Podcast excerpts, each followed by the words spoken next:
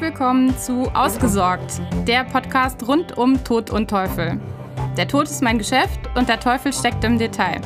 Mein Name ist Leonie Lehrmann und ich bin Fachanwältin für Erbrecht.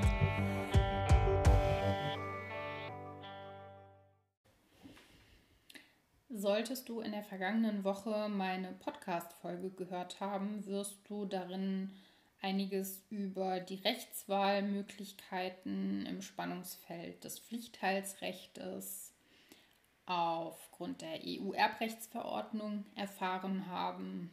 Der Fall führte uns also ins Ausland und so ist es auch in dieser Woche.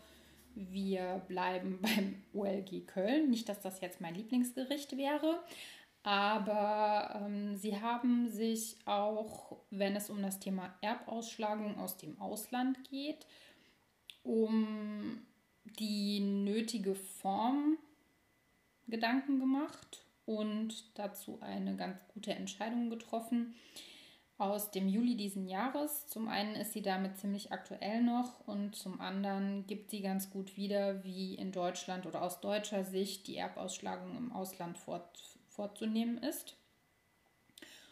Und wie es der Zufall so wollte, bin ich in der vergangenen Woche gleich zweimal auf dieses Thema angesprochen worden, wenn auch in unterschiedlichen Konstellationen. Aber ich habe mir dann gedacht, dass ich das zum Anlass nehme, mal etwas zu diesem Thema zu bringen. Ja, also geht es jetzt in der Folge heute in dieser heute in dieser Folge so rum um das Thema Erbausschlagung aus dem Ausland. Wir beginnen mal wieder mit dem Sachverhalt, den das OLG Köln zu entscheiden hatte, und dann gucken wir, was wir generell davon mitnehmen können. Mm, es war in diesem Fall so, dass eine Frau verwitwet und kinderlos verstorben war und kein Testament hinterlassen hatte. Das wiederum hatte zur Folge, dass gesetzliche Erbin die Nichte wurde. Und die Nichte lebte zu diesem Zeitpunkt in Brasilien und wollte die Erbschaft ausschlagen. Da ich auch in der vergangenen Woche explizit nach diesem Problem gefragt wurde, möchte ich dir nicht vorenthalten, dass sich in einem solchen Fall, wo sich der Erbe zum Zeitpunkt des Erbfalles im Ausland aufhält, die Ausschlagungsfrist verlängert. Das heißt, wir haben statt der sehr allgemein bekannten Ausschlagungsfrist von sechs Wochen in einem solchen Fall eine verlängerte Ausschlagungsfrist über sechs Monate, was ja durchaus von erheblichem Vorteil ist. Nichtsdestotrotz muss man bei einer Ausschlagung aus dem Ausland auch gegebenenfalls etwas mehr Aufwand treiben, um erstmal herauszufinden, wer da überhaupt zuständig ist. Und das will ich dir in dieser Folge erklären. Also die besagte Nichte aus Brasilien reichte eine Ausschlagungserklärung in Portugiesisch ein mit beglaubigter deutscher Übersetzung. Diese Ausschlagungserklärung wurde durch eine autorisierte Schreiberin im außergerichtlichen Dienste beglaubigt und diese Beglaubigung wurde in Anführungszeichen überbeglaubigt und mit einer Apostille versehen. Mit einer Apostille wird die Echtheit der Unterschrift des Ausstellers und seine Befugnis zur Ausstellung bestätigt. Trotz dieser Apostille hielt das zuständige Nachlassgericht in Deutschland die Ausschlagung allerdings für formunwirksam, da sie nicht durch einen deutschen Notar oder ein deutsches Konsulat bzw. eine deutsche Botschaft beglaubigt worden sei. Zudem sei die vom brasilianischen Recht vorgeschriebene Form auch nicht eingehalten worden und damit meinte das Nachlassgericht in Deutschland, dass diese Ausschlagung formunwirksam ist. Das OLG Köln hingegen, das sich daraufhin damit befassen musste, entschied, dass die Ausschlagung der Nichte sehr wohl formgerecht erklärt worden sei. Die Ausschlagende habe nämlich die Wahl gehabt, die Ausschlagung entweder in der Form zu erklären, die das brasilianische Recht vorsieht, das brasilianische Recht als das Recht, das dort gilt, wo sie die Ausschlagung erklärt hat, oder aber sie hätte die Möglichkeit gehabt, die Form äh, des deutschen Rechtes zu wahren, das auf den Erbfall nach der Erblasserin anzuwenden ist. Genau. Jetzt war es so, dass zwar die Ausschlagung nach brasilianischem Recht unwirksam war, allerdings genügt es, wenn die Formvorschriften des deutschen Rechts eingehalten worden sind.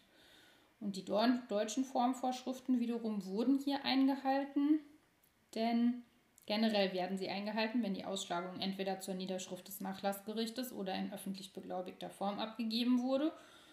Und die besagte zweite Alternative, also die öffentlich beglaubigte Form, hat die nicht eingehalten. Eine öffentliche Beglaubigung wird grundsätzlich durch einen deutschen Notar erfolgen.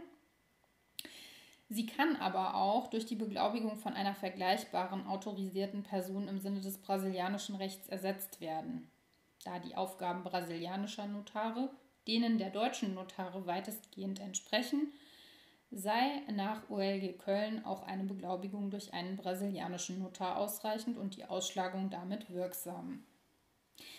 Nun, was können wir daraus als Fazit für uns mitnehmen? Zum einen die grundsätzliche Erkenntnis, dass eine Ausschlagungserklärung entweder dem Recht, in dem die Ausschlagung erklärt wird, entsprechen muss oder aber dem deutschen Recht der Form nach. Und ähm,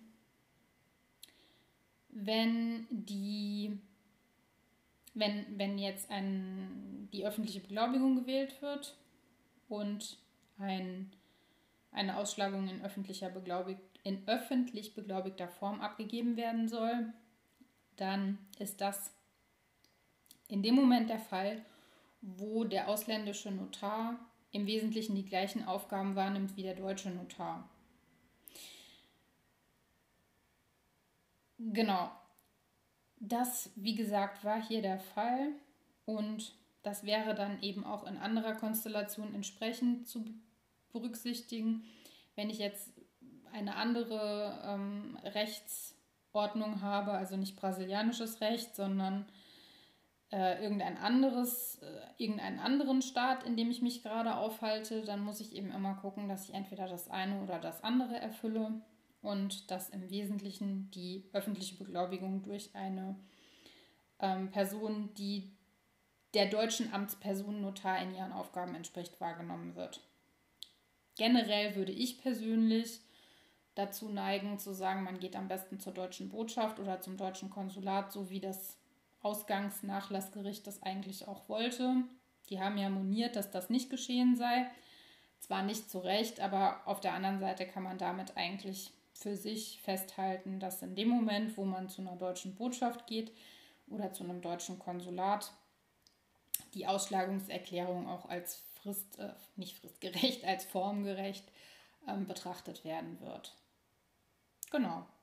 So, du weißt Bescheid und ähm, ich hoffe, das hat dir weitergeholfen, falls du gerade ein solches Problem hast.